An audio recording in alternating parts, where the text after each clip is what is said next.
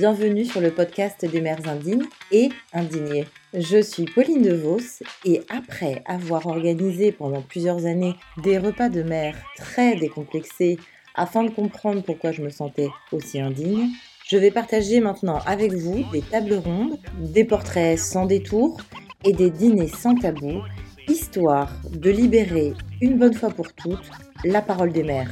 Alors pour cette première table ronde, nous avons choisi un sujet qui nous relie toutes et tous, un sujet central, un sujet tabou aussi, et bien trop méconnu, j'ai nommé le périnée. Bienvenue dans l'intime du périnée. Nous avons donc réuni aujourd'hui plusieurs expertes, une sage-femme et une ostéopathe, et des témoignages dans le studio et par téléphone. Et vous avez de la chance parce qu'on va commencer avec la chronique d'une de mes mères indignes préférées, Céline. Alors le périnée, cette région anatomique située entre l'anus oriental et les parties génitales forme le plancher des vaches de nos organes. Rien que ça. Mais sans celui qu'on appelait en ancien français l'entrefaisson, on se retrouverait avec sa vessie, son utérus et son rectum sur les genoux. Un voile de pudeur passe. En société, il est plus facile de plaisanter sur la dictature de King Jong-un que sur ses pets de fouf. Ah là là, le périnée.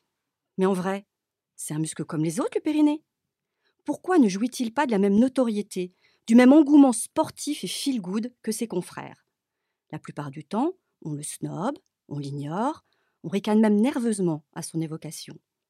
Il n'y en a que pour les biceps, abdos et quadriceps. Il n'y en a que pour ces muscles qui se voient, qui donnent l'image d'un corps fort, sain et jeune.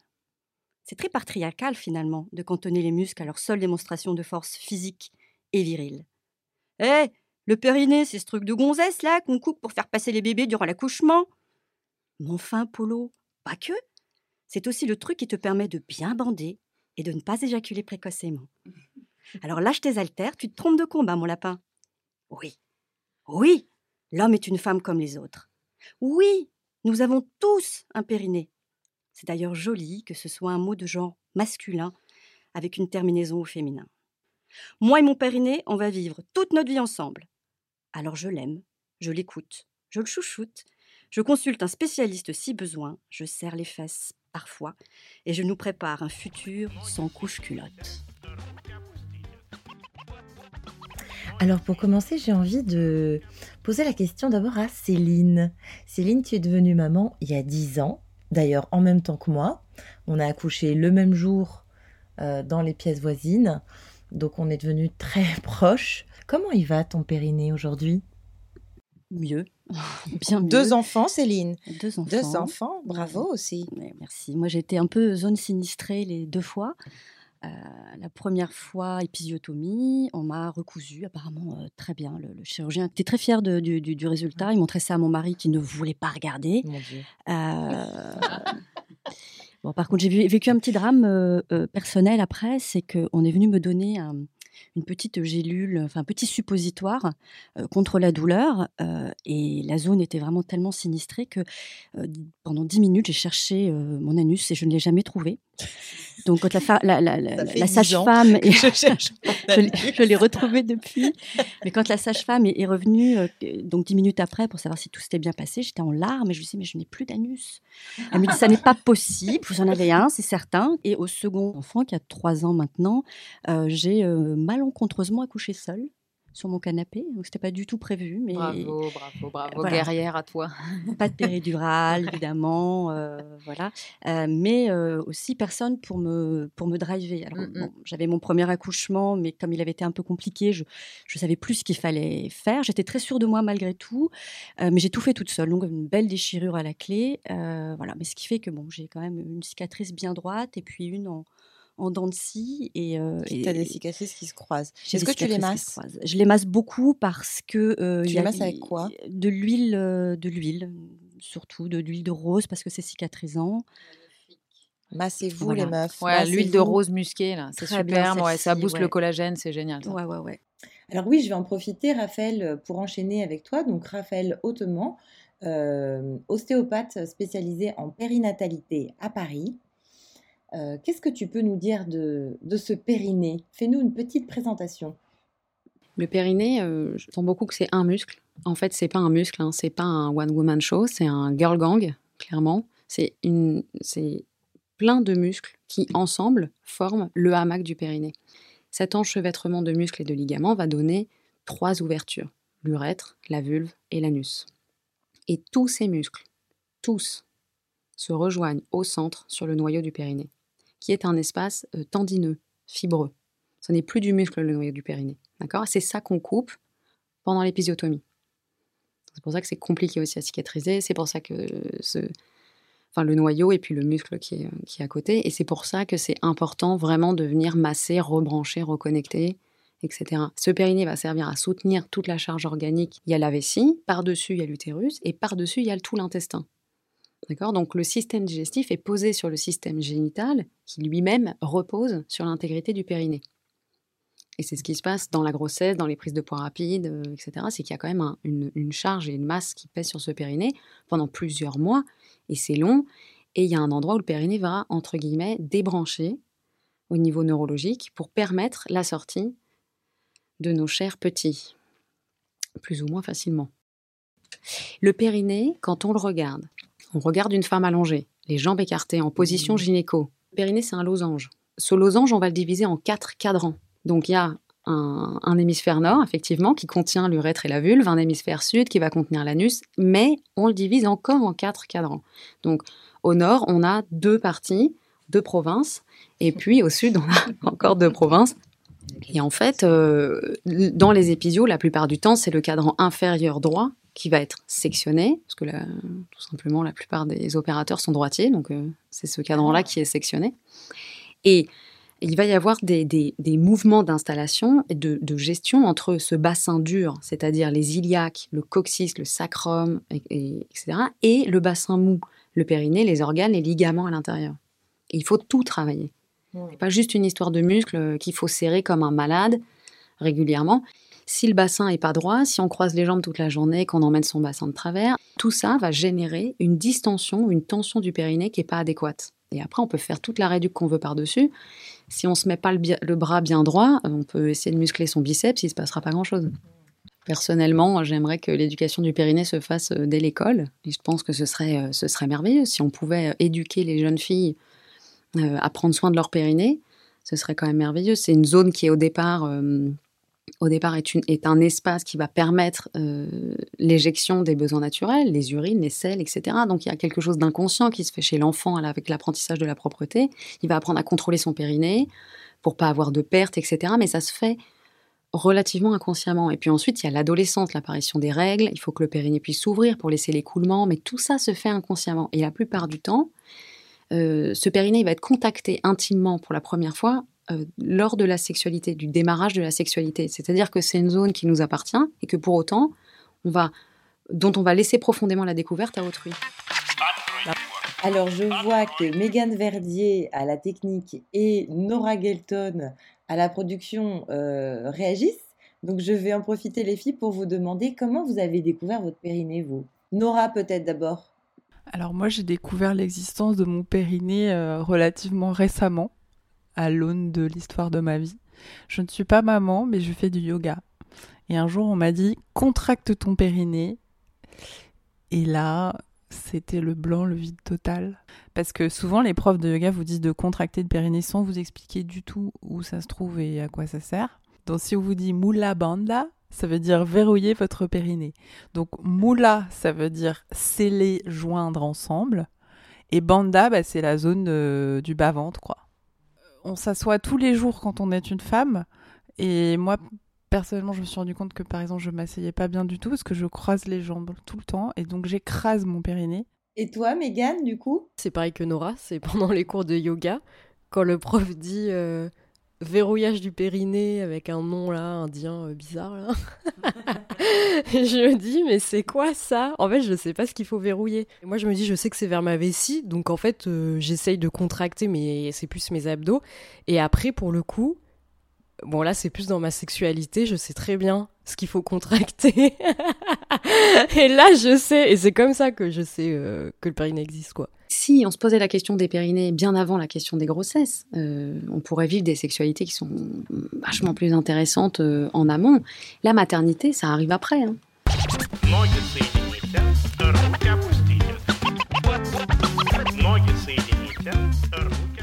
Anna fait partie des des adeptes des soirées euh, merindiques, donc pour le coup, on la connaît euh, un petit peu. Donc là, elle est à son deuxième enfant et euh, elle a senti euh, cette euh, descente d'organes, qu'on appelle donc prolapsus, euh, juste après, a priori, euh, son deuxième accouchement. Donc on va l'appeler de ce pas pour avoir son témoignage. Tu nous entends, Anna? Moi, je vous entends, ouais. Alors Anna, merci de participer à ce, cet épisode pilote euh, des mères euh, indignes et indignées. Eh ben, écoute, euh, merci à toi de me laisser la parole et de nous laisser la parole plus largement. C'est chouette. Bah alors raconte-nous un peu ce qui s'est passé Alors. suite à ton deuxième accouchement donc. Ouais, donc je vous, je vous raconte et puis je te laisse euh, rebondir si tu veux que je développe euh, tel ou tel euh, sujet. T'hé- T'hésites pas à me couper, Pauline. D'accord.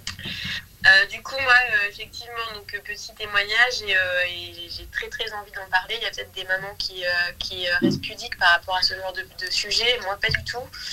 Au contraire, je pense qu'il faut vraiment en parler.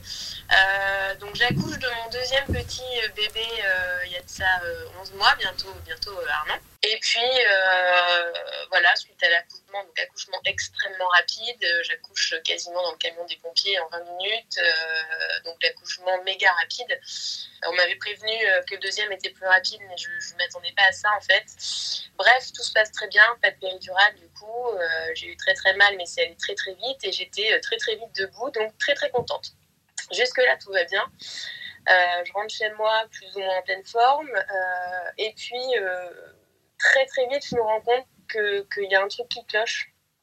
Parce que simplement, bah, c'est mon deuxième et que pour mon premier, ça m'a pas fait ça. Je me rends compte que euh, bah, quand je me mets debout, euh, je, sens un truc qui va pas entre mes jambes, quoi, qui devrait pas être là. Quand je prends ma douche, je sens un truc qui devrait pas être là.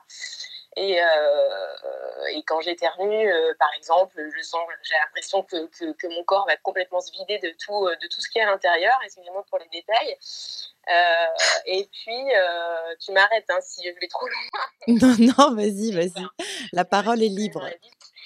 Et puis, euh, donc voilà, donc ce, ce- tout ça, ça se passe très très vite parce que c'est la semaine suivant l'accouchement et c'est au moment où, euh, où la sage-femme passe à la maison pour, euh, pour vérifier euh, voilà, que le bébé prend du poids. Enfin, vous connaissez le sujet par cœur. Et donc, je lui dis très vite, ouais, il y a un truc qui va pas. Quand je prends ma douche, je sens une grosseur.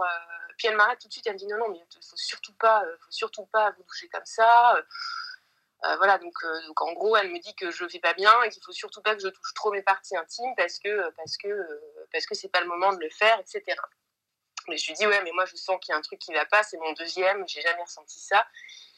Donc sur ce, elle me voilà, elle me dit je vais je vais je vais t'ausculter, je vais regarder. Donc elle m'allonge, elle me fait une auscultation euh, somme toute euh, normale, tout ce qu'il y a de, plus normal. Et puis euh, et puis, euh, elle me dit que tout va bien. Bon, bah, tout va bien. Elle me dit de patienter, effectivement, que je viens d'accoucher, que c'est normal, que le corps a subi un traumatisme et, euh, que ce que je vis là, c'est tout à fait normal. Donc, sur ce, je laisse passer euh, les semaines, je lui en reparle, elle ne me réausculte pas. Du coup, je décide d'en parler à ma gynéco qui me dit bah, passez. Donc je passe, elle m'ausculte, encore allongée, et elle me dit que tout va bien, que, que mon corps se remet, qu'effectivement le périnée est complètement explosé et qu'il va falloir faire un gros travail dessus, mais à côté de ça, elle ne me parle pas de ce qui se passe là-dedans. quoi. Donc je rentre, voilà, il se passe une semaine, deux semaines, euh, je, je réinsiste auprès de ma gynéco pour qu'elle me revoie, elle me reprend en reconsulte, toujours rien, elle me dit que non, tout va bien, ça se remet, bon. Mais il y a toujours cette petite voix qui me dit, il y a un truc qui cloche. Je lis des trucs, comme tout le monde, hein, même si j'évite de le faire, à un moment donné, je me dis, bon, si, je sens qu'il y a un truc qui va pas, faut que je m'écoute. Et si personne ne, m'aide à trouver, je vais le trouver moi-même. Puis je tombe très vite sur ce joli mot qui, en fait, n'est plus ni moins qu'une descente d'organes. Et en fait, je coche toutes les cases, quoi. Donc euh, là-dessus, je lis que euh, effectivement c'est en position debout et pas en position allongée parce qu'en position allongée on a, on a tout qui remonte donc tout va Ouais. bien et en position debout bah, il y a tout qui descend et, euh, et c'est là que, que le bas blesse. Donc je, je, je réappelle ma gynéco donc troisième consultation Euh, et je lui dis voilà, j'aimerais que vous me mettiez debout. Et de là, elle me met debout et euh, elle me dit ah bah ouais, effectivement, ouais, ouais. J'avais l'impression qu'elle savait pas trop quoi me dire en fait. Alors elle m'a proposé des dispositifs. euh, par ailleurs, ma kiné après m'a dit mais c'est fou qu'elle vous ait proposé ça alors que vous n'avez pas encore de fuite urinaire, on n'en est pas là. Elle m'a proposé des, dispositifs à mettre dans le vagin. Euh, elle savait pas trop. Elle m'a dit ben on vous fera opérer, mais je sais pas quand parce que vous êtes trop jeune. Puis il faut que. Enfin voilà, un discours hyper décousu. Donc euh, je suis sortie de là, bah, démerde-toi avec ton problème. Après, euh, j'ai effectivement cherché une kiné qui était un peu spécialisée là-dedans, qui a été pleine de bons conseils, qui m'a fait une super éducation. Euh, avec notamment la méthode, je sais, c'est plus de gasquet, je crois, voilà, donc beaucoup d'exercices que je fais maintenant au quotidien et c'est des réflexes en fait tout le temps de respiration, euh, de, de, de, voilà d'engager mon périnée pour à peu près tout et n'importe quoi, que je tousse, que je soulève mon fils, que je euh, que je soulève la poussette. Et cette personne je la remercie parce que parce qu'elle m'a pas menti, elle m'a dit voilà vous, vous allez ça se soigne pas, vous allez apprendre à vivre avec, il y a aucun danger euh, pour vous, mais le jour où effectivement ça deviendra trop handicapant pour vous, il faudra songer à faire quelque chose parce que simplement la respiration et l'entretien au quotidien ça suffira pas euh, sur le long terme quoi. Effectivement j'ai un périnée qui m'aurait peut-être mieux servi si j'avais su m'en servir avant, peut-être pas, peut-être aussi que la chose était inévitable et que et que malgré euh, un entretien du périnée, ça aurait réarrangé, je sais pas du tout. Mais voilà, j'aurais bien aimé être mieux accompagnée là-dedans, comme d'hab. Hein. Et, entendu. on revient toujours là. Et puis, euh, et puis euh, je me suis sentie bah, hyper seule. Et puis, euh, à 35 ans, dans un corps de vieille, parce que pour moi, c'était un truc qui touchait que les femmes âgées, alors que pas du tout. Il y en a plein, des femmes qui font ça, et jeunes. Et, euh, et voilà, c'est pour ça qu'il faut en parler. Puis, il faut pas avoir honte, quoi. Enfin, voilà. Et Anna, Anna, comment, Ouais. comment aujourd'hui, euh, comment tu te sens aujourd'hui? Comment ça va? Ben, ça va parce que si tu veux, là maintenant, ça fait un moment. hein, mon petit, il a, a un an, j'ai accepté. Euh, après, euh, après, il ouais, il y a des moments où c'est compliqué parce que je dis un truc tout bête. euh, euh, tu vas à un mariage, enfin, ça m'est arrivé, hein, c'était je vais à un mariage, tout va bien, je passe ma journée debout, puis à la fin de la journée, euh, bah, je, je, je dois m'asseoir quoi, comme une vieille parce que je sens qu'il y a tout qui descend, que je tiens plus rien et, et, et voilà, et j'ai du mal à aller aux toilettes. Enfin, bon, j'ai 35 ans quoi, et je, Ouais. tu vois ces trucs-là, ces, ces moments-là, c'est hyper dur parce que tu te dis que. Excusez-moi, du coup, je craque un peu. Bon, On est toutes, on, on est toutes euh, très émues de- d'entendre ton témoignage et c'est vrai que ce qui est un peu euh, énervant et un peu choquant finalement, c'est le, le manque d'écoute aussi du, de, de- de cette euh, gynéco et même de la première sage-femme. C'est fou d'avoir à, à insister autant pour être euh, écoutée et soignée. euh, ça chamboule un peu en plus de tout le reste. Quoi. Ouais. voilà, ton, ton corps, il, il prend une petite claque. euh, Bah ouais. c'est sympa. Alors, j'ai, j'ai une- il y a une question ici de la part de Raphaël, qui est donc euh, ostéopathe et qui est à nos côtés. Bonjour Anna, tu m'entends? Oui, oui, oui. Salut. Euh, déjà, j'aimerais que tu, que tu puisses euh, considérer les choses différemment parce que c'est c'est pas parce que tu aurais pu t'occuper de ton périnée différemment en amont que ça, ce serait pas arrivé. Ça n'a rien à voir. Et euh, c'est important que tu le saches parce que je pense que là, euh, il n'est pas, question d'avoir une culpa sur le sujet. C'est pas une histoire de périnée en fait. hein. C'est vraiment une histoire de naissance très rapide et du fait que le col se dilate extrêmement vite, qu'il y a une, il y a une pression euh, hyper forte et hyper rapide sur tous les organes et qu'il y a un moment donné où, euh, où au niveau neuro, ça doit débrancher pour laisser passer le bébé très rapidement et qu'ensuite euh, il y, a un- il y a un truc qui se rebranche pas. Mais ça n'a rien à voir avec le fait que tu n'es pas entretenu correctement ou je sais pas quoi ton périnée en amont. Ça, c'est important, tu vois. Lâche ça, comme ça déjà, c'est c'est réglé. Et puis, euh, moi, ça me fait hum, penser à un truc. C'est vrai que moi, je suis, euh, je suis euh, une soignante, mais euh, ce que je dis aux, aux patientes, aux femmes et tout, c'est que quand vous sentez que quelque chose, quand vous, vous avez l'intime conviction que quelque chose cloche, consultez d'autres gens. Battez la campagne et trouvez des gens et posez des questions à droite, à gauche. Il faut le faire vraiment parce que effectivement, bah, ton témoignage montre bien que qu'il peut y avoir un, souci de diagnostic à un instant T, quoi. Moi, aujourd'hui, ce qui me fait peur, c'est de me dire comment va vieillir mon corps avec ça. Et aujourd'hui, je me dis que j'ai l'impression d'avoir un tête sur la sellette et de me dire, bon, ça va se passer plus vite que certainement d'autres femmes et il va falloir que je prenne des décisions plutôt que d'autres. Et voilà. Aujourd'hui, j'ai du mal à, à me projeter, en fait, là-dedans. Ouais. Mm, ouais, c'est normal, c'est normal. C'est normal. Euh, on a aussi une question de Marion que tu connais, des mères indignes. Non, moi, je voulais plutôt poser la question à, à Raphaël. Quand tu dis, genre, il faut essayer de consulter un maximum de gens pour avoir plusieurs avis, c'est difficile quand tu viens de de- d'accoucher, tu vois, de, de te motiver à aller trouver euh, différents spécialistes. euh, C'est là où ce serait génial que les gens qui, qui, qui nous consultent, donc gynéco et sage-femme, les- un, un peu les deux métiers, soient moins dans l'ignorance par rapport à ce, à ce sujet. Ouais, je sais bien, je sais bien. C'est, c'est cette histoire d'errance médicale ou de, ou de difficultés diagnostiques. euh, C'est moi, je- j'en entends tous les jours au cabinet et c'est vrai que c'est un, souci. euh, j'ai, pas de solution. euh. Stéphanie, tu nous entends? Stéphanie, qui est donc euh, sage-femme, peut-être euh, répondre à cette question de, de Marion et peut-être aussi réagir à- au témoignage de Anna? Euh, oui, moi déjà je voulais dire j'étais tout à fait d'accord avec Raphaël. Il n'y a aucune culpabilité à avoir et qu'effectivement un accouchement rapide, on sait pertinemment qu'il y a un sur-risque de prolapsus. C'est vrai qu'elle est jeune comme ça, c'est pas si fréquent que ça d'avoir un vrai prolapsus aussi immédiat malgré tout. Et effectivement aussi, c'est difficile quand on vient d'accoucher, quand on, on signale quelque chose à une personne en qui on a confiance et qu'on n'est pas forcément entendu. C'est pas évident de se dire je vais aller voir quelqu'un d'autre tout de suite. Se dire euh, voilà, je vais effectivement, elle m'a dit d'attendre, je vais attendre un petit peu. Je peux comprendre hein, ce qu'a dit la sage-femme en premier. Peut-être que j'aurais répondu la même chose en disant c'est tôt. On va, on va peut-être attendre un peu que l'utérus ait repris sa place. On va, mais devant la répétition des symptômes et les demandes de, à répétition de consultation, il y a eu un réel manque d'écoute qui est tout à fait dommageable. Euh, alors Anna, est-ce que tu veux, tu veux dire une dernière chose avant de nous laisser? Parce que je vois qu'il est l'heure pour toi. Non, merci, euh, merci euh, pour votre écoute et puis j'espère que, bah, que ça servira à d'autres personnes. Eh ben, merci pour ton, ton J'espère que ça témoignage. te servira. Bisous, ciao. À bientôt. Donc on reste avec toi, euh, Stéphanie. Ouais. Alors merci d'être avec nous. Est-ce que euh, tu as euh, une autre réaction par rapport euh, à ce témoignage? Effectivement, on examine allongé. Oui, effectivement, j'admets que je- j'examine allongé. Euh, après, cela dit, sur un prolapsus, il suffit de faire tousser une patiente. hein, Hmm. euh, lors de l'examen, si elle tousse et qu'il y a un prolapsus, euh, on va le sentir. hein. Et- C'est-à-dire, enfin, ça me- qu'est-ce que tu sens? On sent que ben, cliniquement, lorsqu'on fait un toucher vaginal, euh, voilà, avec l'habitude, on sait où doivent se positionner les organes.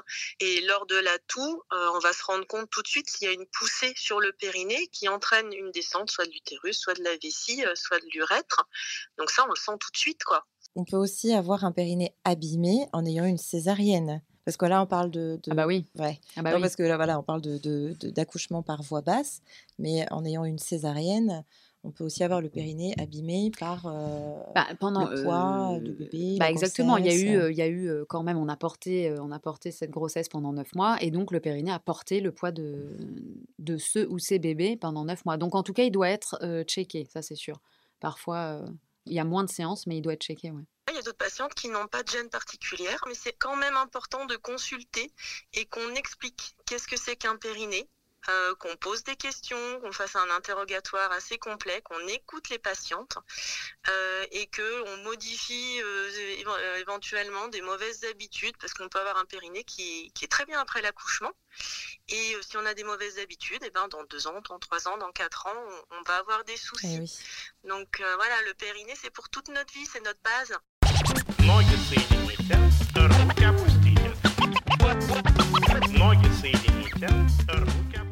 Alors, euh, on peut faire ce qu'on appelle une rééducation. Alors, sur la plus classique, c'est avec un toucher vaginal et c'est beaucoup de visualisation. On va demander à la patiente d'imaginer euh, qu'elle a envie de faire pipi, qu'il faut qu'elle retienne ses urines.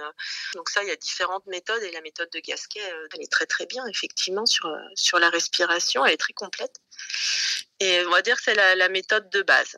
D'accord. Ensuite, on peut avoir une méthode avec des sondes, avec de l'électrostimulation. Euh, ça peut être très bien, mais dans un second temps, on ne peut pas mettre une sonde sans avoir jamais examiné une patiente. C'est pas Oui. possible. Ça, ça existe encore euh, dans, dans les récits qu'on a entendus dans l'établi de Ouais. indigne. Euh, le, juste euh, le- la sonde euh, insérée euh, dans le vagin et puis il faut contracter. Et voilà. Et voilà, et Mmh. pendant une demi-heure, vous êtes toute seule et on part et je reviens après. Ouais. En fait, la sonde, elle enregistre une contraction. Donc, on peut, on peut finir par être super musclé du sphincter anal. Bon, globalement, c'est cool, mais en fait, musclé du cul. déjà. c'est ça. Ouais. C'est ça. Donc, tu es, super musclé du cul, mais ton périnée antérieur, il n'a pas bossé. Mm. Mais tu te rends pas compte puisque tu, vas, tu viens contracter. euh, tu viens Oui. contracter, toi, donc ça t'enregistre une contraction. Je pense aussi que ce- moment de rééducation du périnée, c'est un moment où, où- où la femme va penser à elle. Euh, pendant toute la, la période de la grossesse, on est euh, vraiment entouré, on est, euh, voilà, on a des rendez-vous obligatoires, on, on est, on est vraiment chouchouté presque. Et quand le bébé naît, c'est vrai que on est, oui, un petit Mmh. peu. Enfin, moi, j'ai ressenti ça, une, Ouais. une sorte de solitude où j'existais plus vraiment. euh, ma belle famille regardait le bébé, moi-même, je regardais le bébé, et, et, euh, j'ai fait, euh, je boudais moi quand il fallait aller les premiers temps Mmh. faire ma rééducation. je- J'étais fatiguée, et, et en- au final, c'est vraiment un temps qu'on qu'on reprend pour soi. Là, on a une, une pensée pour toutes nos grand-mères et aussi peut-être nos mères qui n'ont pas fait de rééducation du périnée. Moi, je pense à, à ma grand-mère qui euh, courait toujours aux toilettes euh, dès qu'elle euh, avait un fou rire. Et c'était d'ailleurs quelque chose qui nous semblait tout à fait normal. hein. Euh, ah, ça y est, fou rire. Ah, ça y est, elle a encore fait pipi dans sa culotte. Voilà, alors qu'en fait, c'est pas du tout marrant, quoi. Ouais. Et puis une patiente qui dit, nous dirait, euh, bah moi j'ai jamais envie de faire pipi, je peux passer toute la journée sans aller faire pipi, je suis pas gênée. Bon, il y a un petit souci là aussi, euh, Ah, c'est pas normal. Ouais.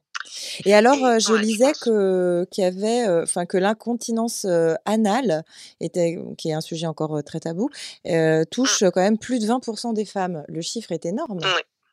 Euh, ça arrive effectivement euh, plus souvent qu'on ne croit parce que parce que les patientes souvent bah, quand on parle périnée elles pensent euh, voilà les urines mais pas forcément des fois c'est des choses un peu plus subtiles mais après il y a des choses aussi euh, des patientes qui nous disent oui bah, chaque fois que je rigole je me fais pipi dessus mais mais comme tout le monde bah non en fait Voilà, c'est ça. Ouais, Ou quand tu arrives devant chez toi avec ta clé qui veut pas. Ah ouais.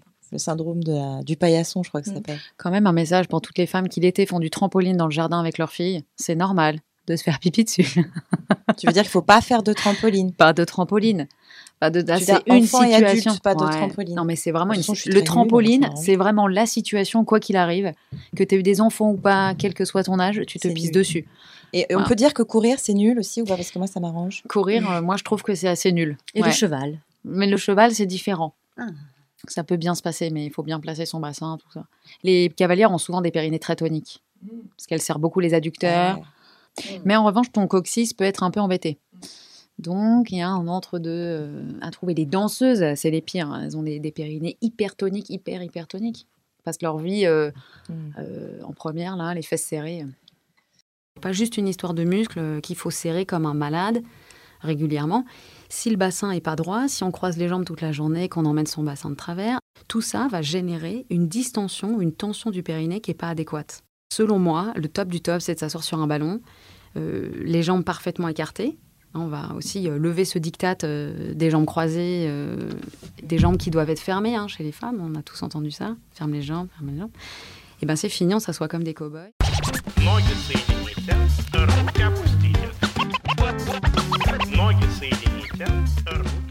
Est-ce qu'il y a des symptômes de, de dérèglement, ou je sais pas comment on peut dire, de- du, périnée, euh, qui sont pas qui sont pas évidents? Alors au niveau sexuel, hein, toute patiente qui nous dirait, bah oui, lors d'un rapport, je sens rien. Soit j'ai de mal, soit j'ai très très mal, soit je sens rien. Euh, ça, ça, ça fait aussi euh, partie des, des, des signes qui doivent nous dire euh, peut-être qu'au niveau du périnée. Alors le périnée, ça peut être des soucis neurologiques ou des soucis purement musculaires. Il y a les deux, il y a les deux problématiques. Mais ça, c'est à nous ben, de, de faire la différence. Mais oui, la, question est aussi à poser. Euh, Avez-vous repris les rapports? Alors c'est vrai que suite à un accouchement, bah, des fois, il n'y a pas de reprise de rapport quand nous, on voit les patientes. euh, Dans un, un terme normal, la rééducation, on la commence environ à deux mois, un mois et demi, deux mois après l'accouchement. Euh, de récupérer une sexualité comme ça, moi j'avais très très peur de, de- de Mm, retrouver euh, Ah oui, euh, charnellement mon, mon époux. C'est vrai que ça fait peur de, de- de faire rentrer ou sortir quoi que ce soit de son périnée après un accouchement. C'est quand même quelque chose qui est un peu, euh, qui est un peu stressant.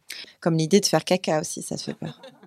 Un peu. Quand tu viens d'accoucher. Ouais, pour toutes les raisons. peur de faire euh, Mais de toute façon, il y a une pesanteur après l'accouchement qui est effectivement naturelle, mais qui doit pas, qui doit pas se poursuivre dans le temps. Euh, la sexualité, bon, c'est pareil, c'est un sujet en ce moment qui ressort beaucoup, mais cette sexualité de pénétration unique là, elle est, elle est, elle est fatigante pour tout le monde parce qu'elle crée des peurs, elle crée des angoisses, elle crée des trucs, et notamment après les accouchements. Et en fait, il faudrait qu'on soit capable, nous femmes, d'être capable de dire à nos, à nos chers et tendres, euh, quels qu'ils soient d'ailleurs, euh, que la sexualité de pénétration euh, nous fait peur, mais qu'on peut repasser par une sexualité externe. Je veux dire, il y a, il y a mille façons d'avoir une sexualité et c'est comme si ça n'existait pas.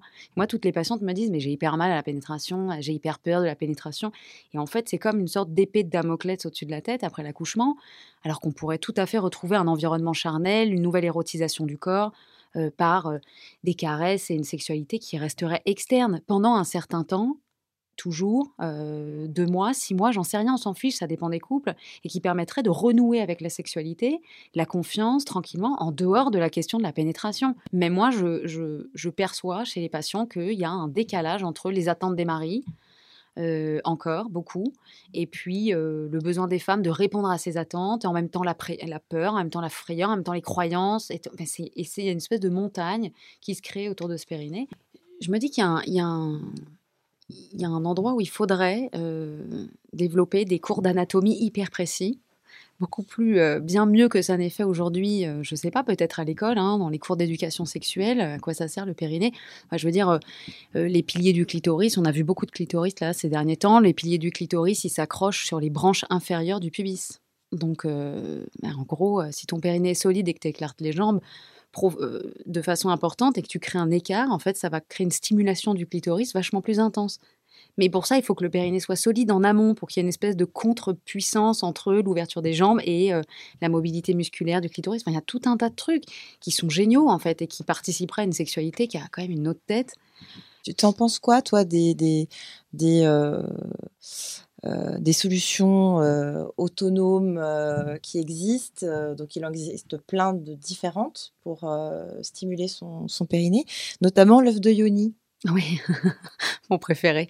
Alors, en fait, pour moi, tout ce qui peut fonctionner est bon à prendre, mais néanmoins, il faut quand même être vigilant parce que toutes les, en fait, tout ne correspond pas à toutes les femmes. Et l'œuf de Yoni, qui est un œuf de pierre, alors de, de, de jade ou de cristal ou de, hein, de quartz rose, en fonction de ce qu'on veut obtenir en termes de lithothérapie, parfois c'est trop lourd. Parfois, c'est trop lourd. Alors, on a des femmes qui euh, mettent un œuf de yoni qui est trop gros pour euh, la capacité musculaire de leur périnée. L'œuf est trop lourd. Accessoirement, il y en a plein qui sont vendus sans ficelle parce que euh, c'est génial, le corps sait tout faire tout seul jusqu'à ce qu'en fait, on n'arrive plus à jamais le sortir et que ce soit un cauchemar. Donc, s'il y a utilisation d'œufs de yoni, merci de le prendre avec des ficelles qui peuvent s'enlever. On ne tire pas dessus comme des dingues. Et puis, euh, ouais, enfin, l'œuf de yoni, les boules de geisha, tout ça, c'est OK, pour autant que ce soit pas trop lourd. Quand on fait une, rééduc du une auto-rééducation du périnée, il y a plein d'outils qui sont intéressants, les petites haltères, c'est tous les, tous les petits exercices de Kegel hein, qui sont aux États-Unis, au Canada, tout ça, c'est la grande star du périnée, c'est c'est Kegel. Et euh, c'est hyper intéressant, mais il faut y aller progressivement et il faut accepter que euh, au départ, il faut mettre des petits poids, monter progressivement, que ça prend du temps. Les petits poids dont tu parles, toi, tu conseilles le, le, le set, euh, le, le set qui s'appelle le set de rééducation qui s'appelle, euh, c'est la marque Elani, c'est ça? Ouais, Elani, c'est la marque, c'est très Donc, bien. C'est des petits poids que tu t'insères. Ouais, ça euh, ressemble à un tampon et puis euh, il y a une petite ficelle et puis en fait ils font tous la même taille mais ils font pas tous le même poids. Au début c'est 20 grammes, 40 grammes, etc. Donc au début on garde le 20 grammes pendant deux heures et puis quand il tient bien on le met euh, 4 heures et puis quand on a réussi à passer la journée avec son 20 grammes sans qu'il glisse tout seul, et ben on essaye de mettre le 40 grammes pendant deux heures et puis ensuite etc. Et petit à petit comme ça on augmente le poids et donc on rééduque pour le coup musculairement le périnée. C'est un peu le même principe que les boules de geisha, quoi.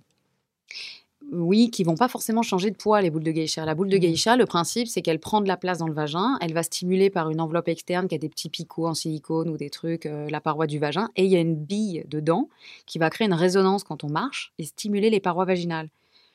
Ouais, c'est- Ça donne plaisir. Pauline, elle ouvre des de yeux. ouais. C'est pas pour le plaisir, les boules de geisha. Bah, en base, fait, à la base, ça sert à, ça sert à remuscler euh, et périnée et re- redensifier, enfin retonifier la paroi vaginale pour avoir, euh, pour avoir plus de plaisir lors de la sexualité. Mais effectivement, en partant du principe que la face postérieure du clitoris euh, se trouve face antérieure du vagin et que donc elle peut être stimulée par la présence de la boule de geisha et donc provoquer des orgasmes. Alors Ça, il un paraît que les geishas, elles savaient euh, contracter le fond du vagin, le milieu du vagin et l'entrée du vagin, et que du coup, ça faisait une succion, qu'elles pouvaient poser leur, euh, leur, euh, leur sexe sur le sexe de l'homme, et froup, le, La. Hmm? L'avaler. l'avaler avec euh, le- leur euh, vagin et même le contracter tellement fort qu'elle pouvait tordre une bite. C'est un métier. hein. Oui, et non, mais c'est pour ça que les hommes respectaient beaucoup les geishas parce qu'elles étaient capables de, de, Ouais. de leur tordre la bite. Du, tout- du coup, les mecs, ils restaient cool quand même. Parce que s'ils étaient sages, ils pouvaient, elle- quand même, elle l'avalaient avec son, son vagin. Ça, c'est quand même très fort. Moi, j'ai essayé euh, beaucoup de faire ça. Je, je re- dois reconnaître que ça. À partir du moment où ma kiné en rééducation du périnée euh, m'a parlé des boules de geisha, d'ailleurs, j'ai eu la même kiné que, que Céline. Oui. Tu te souviens? Très bien. Euh, Toi aussi, elle t'a parlé beaucoup des boules de geisha? Oui, oui, oui, beaucoup aussi. Elle a voulu te les oui, vendre aussi. Elle, elle, était un peu euh, dileuse. de- Dileuse de boule de geisha. Tu rééduques en, en ayant un orgasme, c'est tout bénef, quoi. Ça arrive d'ailleurs. euh, Alors là, franchement, je à pense pas du tout que tu puisses avoir un orgasme euh, en, en rééduquant ton périnée avec euh, la sage-femme. euh, Bah, le problème, c'est que souvent, quand tu vas en rééduque euh, du périnée, t'as encore ton bébé. T'es au bout de ta vie, en fait. Ouais, c'est ça. C'est sur ton bébé dans le berceau qui qui est pleure dans le côté, qui t'empêche d'à côté de la kiné ou de la sage-femme et, euh, et qui pleure et toi t'es là. Je reste concentrée sur mes exercices. et- Cette histoire de, de faire passer un, enfin, de faire passer un bébé par son périnée et puis ensuite de revenir à une sexualité, euh, c'est chaud quand même. Il y, a, il y a aussi toute une dimension symbolique. Il y a tout un truc qui vient de se passer, c'est-à-dire qu'on a changé de dimension. On est passé euh, dans, le, dans un espace de la maternité. Euh, tout ça, ça doit aussi être bossé euh, tranquillement. S'amuser. Oui. Il faut prendre du plaisir. Il faut enchaîner les matchs les uns derrière les autres. L'important, c'est les trois points. Ok?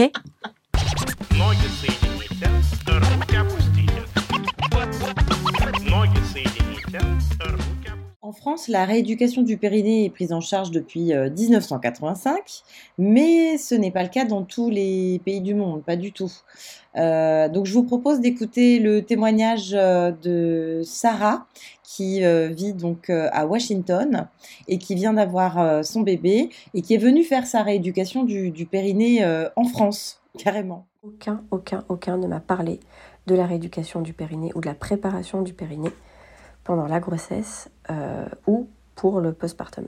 C'est une des premières questions que j'ai posées à mon obstétricienne qui, elle, m'a dit ici, c'est pas courant, euh, c'est seulement en cas de besoin. Donc là, j'ai un peu été hallucinée. Je ai dit, mais qu'est-ce que ça veut dire en cas de besoin? Elle m'a dit, bah, si, si vous êtes gêné, si vous avez des problèmes d'incontinence, etc. Et donc, je me suis renseignée auprès de toutes mes copines qui ont fait des bébés ici, et c'est pareil. On ne te présente pas la possibilité, on ne t'offre pas ce, choix, c'est à toi de le demander. Euh, les cours de préparation à l'accouchement se font euh, en une journée ou en un week-end avec un prof ou une prof de yoga ou une sage-femme euh, ou une infirmière. Voilà. Donc ça, c'est un peu selon tes, bah, tes disponibilités et surtout ton argent parce que ça coûte très très cher. Stéphanie, peut-être que tu veux réagir par rapport à ce témoignage international en tant que sage-femme?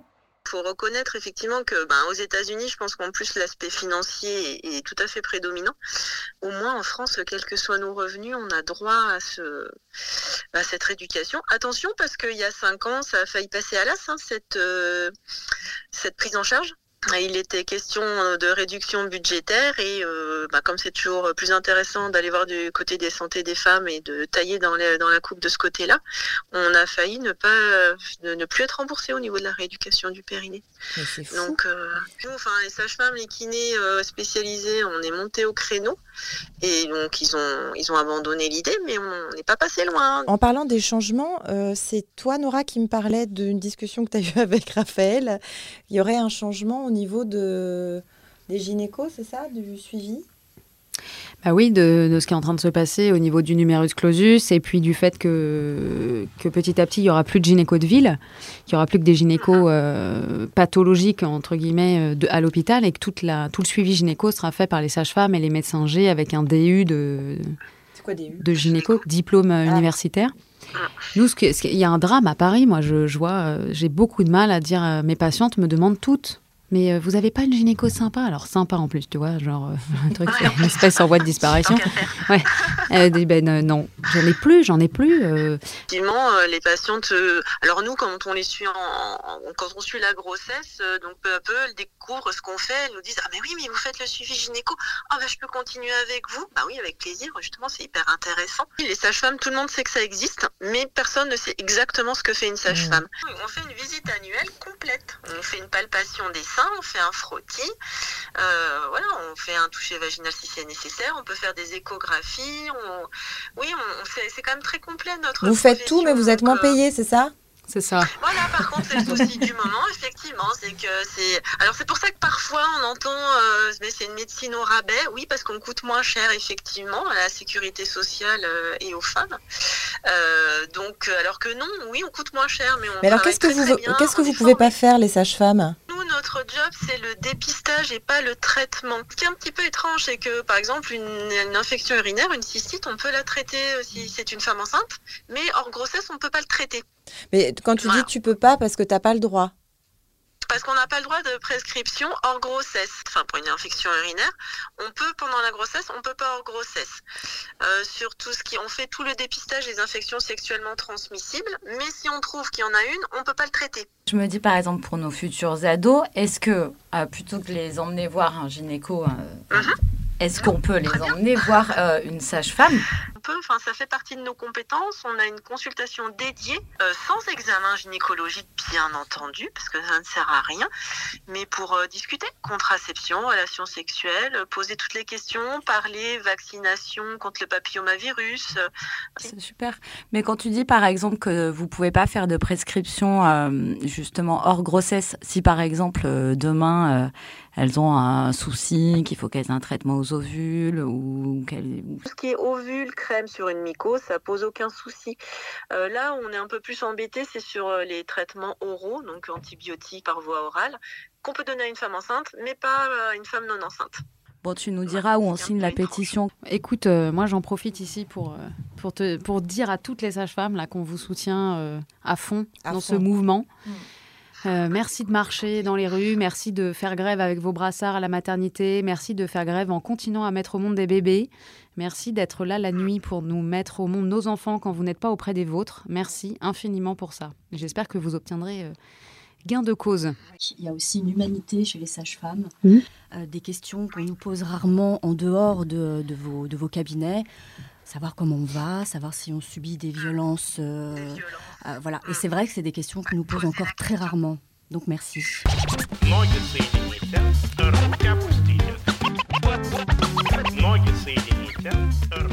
On peut aussi faire euh, des bébés et ne pas avoir de problèmes de périnée. Et je pense que du coup, on peut interroger Raphaël, ici présente, qui a, paraît-il, un périnée euh, en béton, un périnée ultratonique.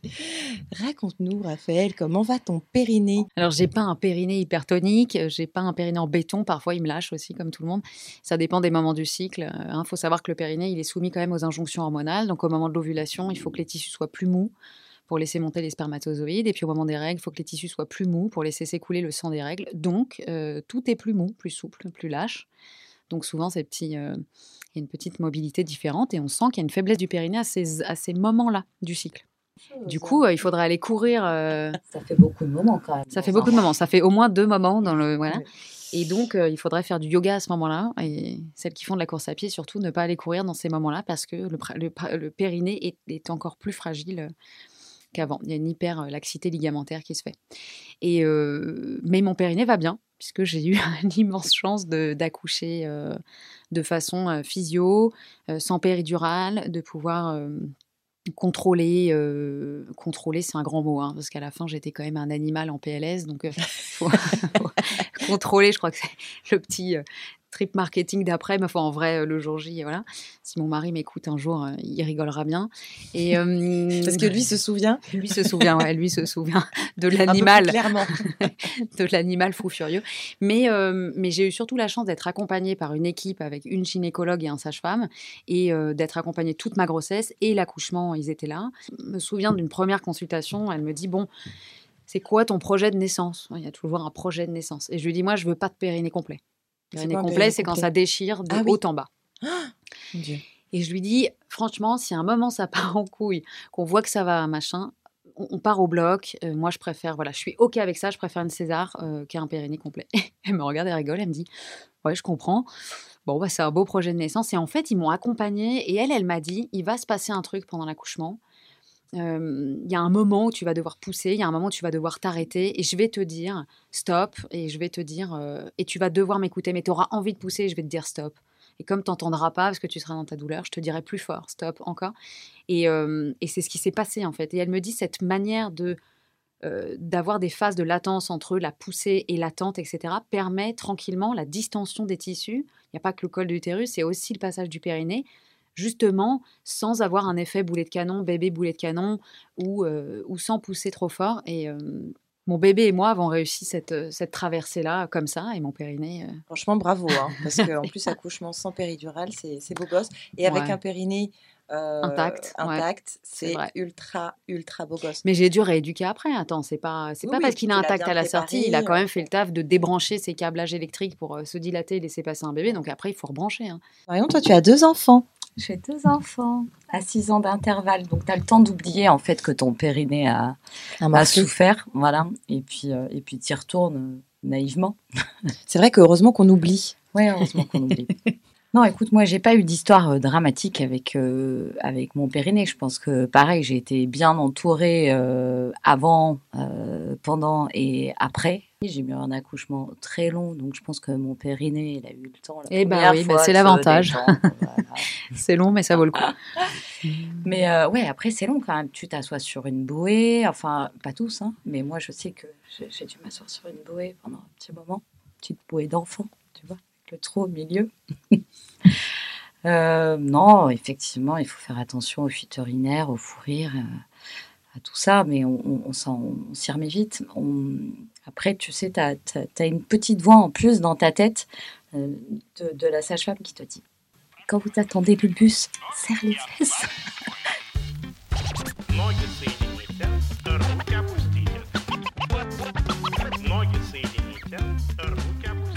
On va terminer ce podcast en serrant les fesses, donc.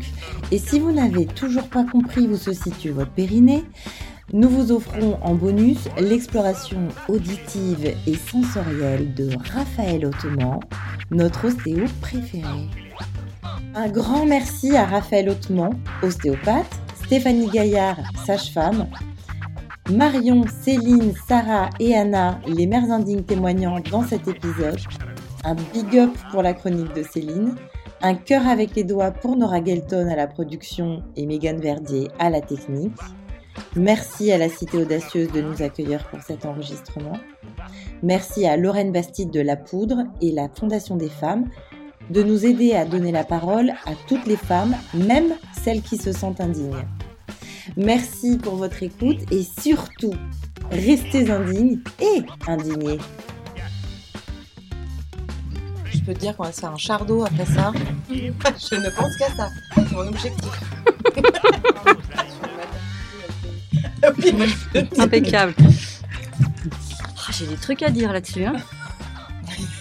Pourquoi vous n'avez pas allaité? Je voulais boire.